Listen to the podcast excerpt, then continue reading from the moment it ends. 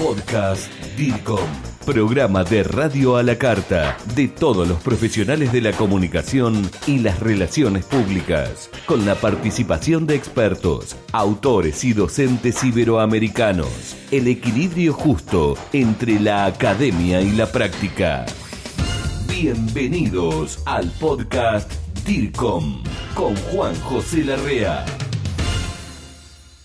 ¿Qué tal, colega? Bienvenido al podcast DIRCOM. En esta oportunidad quiero hablar con vos sobre algo que a veces escuchamos, pero no entendemos muy claramente qué es, o si lo tenés claro, vamos a profundizar un poco y actualizar estos conceptos, y tiene que ver con el crowdfunding. ¿Qué es? Muchas veces lo, lo sentimos nombrar, como te decía al principio, pero pocos entienden, o al menos nos llegan esas consultas y esas preguntas. ¿Qué es? ¿Cómo se hace? ¿A qué está dirigido? ¿Quiénes participan? Conceptos tenemos ahí en el medio. Y como siempre, trato de conversar con personas que sepan sobre un punto en especial, que se dedican a esto, para que nos puedan comentar definiciones, ejemplos, reflexiones, etcétera. Y en este sentido, y estoy con la licenciada en Relaciones Públicas, ya conocida y colega Florencia Guido, de la República Argentina. Florencia, decía al principio sobre el tema crowdfunding, ¿no? ¿Qué significa ¿Para qué sirve? ¿Por qué lo utilizan las empresas? Pero primero definímelo y después te quiero preguntar quién lo utiliza y para qué, ¿no?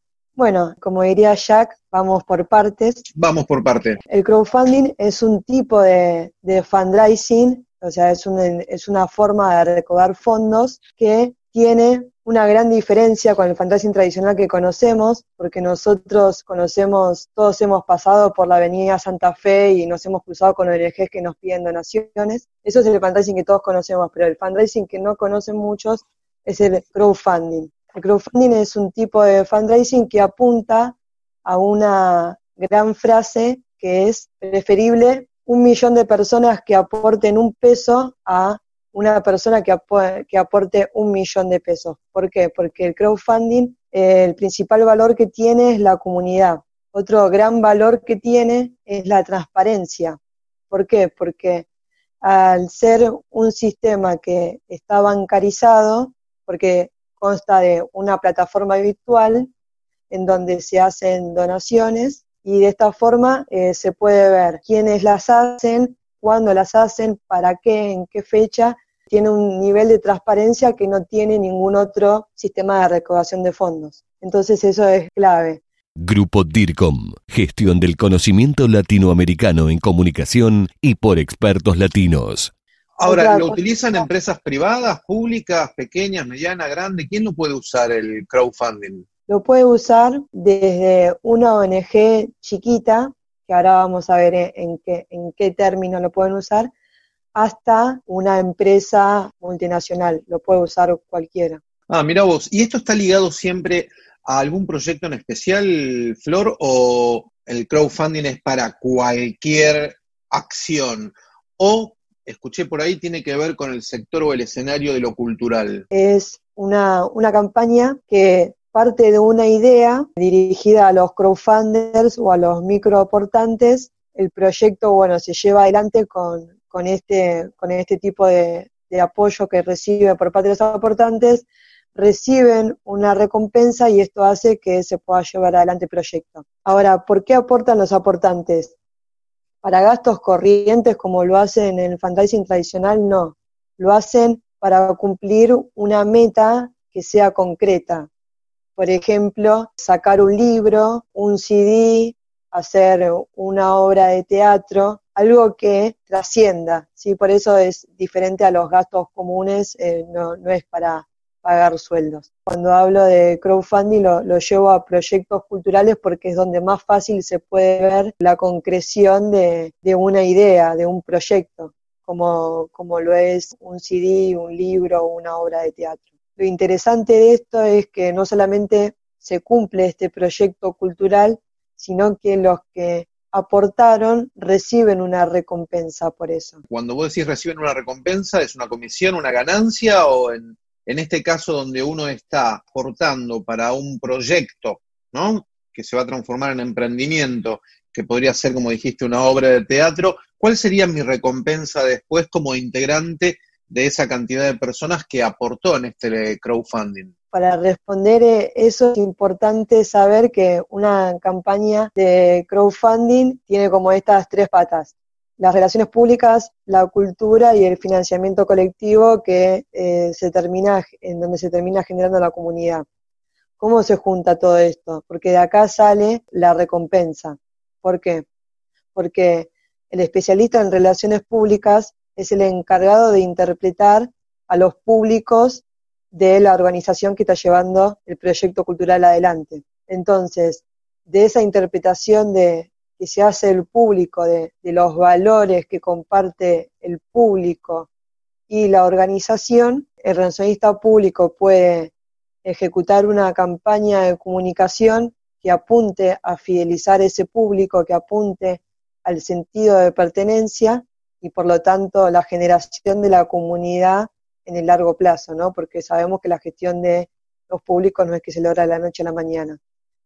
Entonces, en paralelo a esa construcción de la comunidad, va investigando cuáles son los intereses del público y los valores que tiene en común con el proyecto a ejecutarse, entonces de ahí sale las alternativas de recompensas, que muchas veces se pueden traducir en reconocimientos en el programa de teatro, entrevistas o algún tipo de experiencia exclusiva, merchandising de la obra personalizado. Es una escala que se va estableciendo de acuerdo a los intereses, lo que veamos, y también de acuerdo a lo que aportaron. ¿Por qué? Porque vos tenés que establecer primero en qué momento vas a hacer esa campaña, ¿sí? Que obviamente tiene que ser mucho antes de la producción, de la puesta en escena o del libro. Después tenés que, tenés que resolver este tema de la construcción de la comunidad y las estrategias con las que vas a llegar, que es el objetivo. Mi objetivo a recaudar es ponerle 50 mil pesos. Pero ¿cómo voy a recaudar estos 50 mil pesos si yo no quiero una sola persona que me dé 50 mil pesos, sino muchas personas que me den un poquito. Voy a establecer una escala de recompensas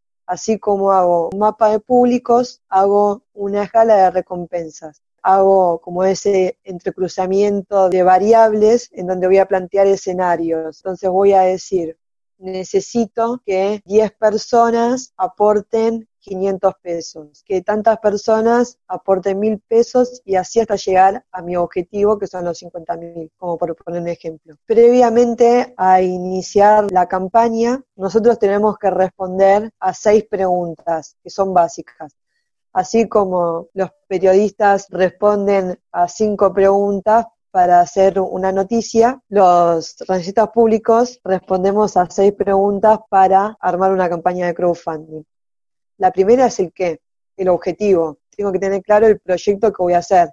Voy a hacer una obra de teatro que es una comedia y se va a inspirar en tal libreto y demás. La otra es el cuándo. Yo tengo que establecer un tiempo y cuánto, cuánto dinero quiero ganar en ese tiempo. Esto de establecer el tiempo es, es esencial porque una campaña de comunicación no puede durar eternamente, ¿no? Porque el público se satura y, llega un punto en que no puedes seguir enviándole los mismos tipos de mensajes todo el tiempo. Generalmente las campañas de crowdfunding duran entre tres meses y seis meses, nueve, pero como muchísimo. Tiene que ser un proyecto como muy grande y tiene que ser un proyecto que ya venga como muy aceitado de otras campañas anteriores, pero lo ideal es entre tres y seis meses. Entonces yo digo, entre tres y seis meses quiero ganar 50 mil pesos para hacer la obra de teatro. La otra pregunta que uno se tiene que responder es a quiénes, que es cómo va a estar conformada nuestra comunidad, el mapa de públicos que tenemos que hacer en toda campaña de comunicación. La otra es el cómo, las estrategias y tácticas que voy a tener que implementar. Y acá en este tipo de estrategias y tácticas, no lo habíamos mencionado anteriormente, es fundamental hacer un trabajo previo digital muy constante, muy aceitado. ¿Por qué? Porque al ser una plataforma digital, está todo basado en, la comunicación 2.0, en, estos temas ¿no? que tanto trata la revista IRCOM. Entonces, tengo que tener una muy buena comunicación 2.0 para que después tenga sentido y tenga impacto mi comunicación de la campaña de crowdfunding, porque si yo no tengo una buena fanpage, no tengo un buen Twitter, un buen Instagram, donde hay interacción con el público, mi campaña de crowdfunding va a fracasar. Estas estrategias y tácticas son como centrales en ese sentido. No dejes de comunicarte con nosotros. Envía tus mensajes a info arroba Estamos en contacto. Después, eh, eh, la otra pregunta que me tengo que responder es el dónde. O sea, yo tengo que tener un alcance. Así como hice un mapa de públicos, tengo que determinar dónde está este público. ¿Está acá en Argentina o está en América?